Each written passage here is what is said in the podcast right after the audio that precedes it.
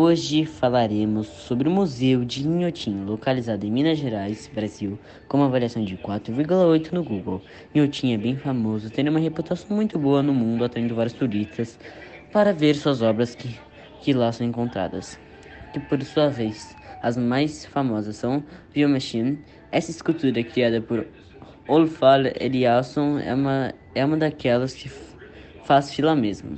Dizia para o vermelho Narcissus Garden, Invenção da Cor, Square 5, acho que é isso que se fala, Elevazione, Sonic Pavilion, Bean Drop, e é isso.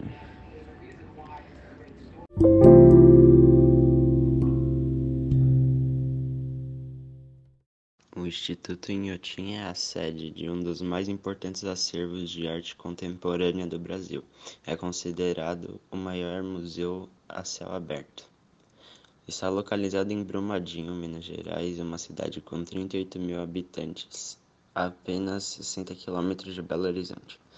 O Instituto Inhotim localiza-se dentro do domínio da Mata Atlântica, com enclaves de cerrado nos topos das serras.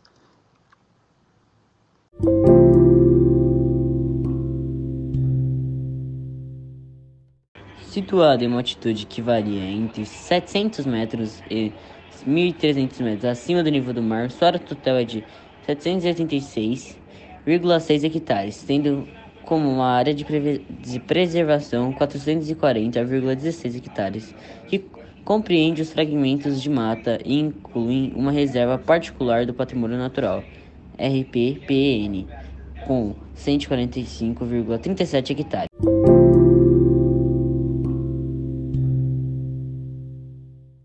A instituição surgiu em 2004 para abrigar a coleção de Bernardo Paz, empresário da área de mineração e siderúrgica, que foi casado com a artista plástica carioca Adriana Varejão, e há 20 anos começou a se desfazer de sua valiosa coleção de arte modernista, que incluía trabalhos de Portinari, Gugnardi e de Cavalcante, para formar o acervo de arte contemporânea que agora está no Inhotim. Em 2014, o Museu a Céu Aberto foi eleito pelo site TripAdvisor um dos 25 museus do mundo mais bem avaliados pelos usuários.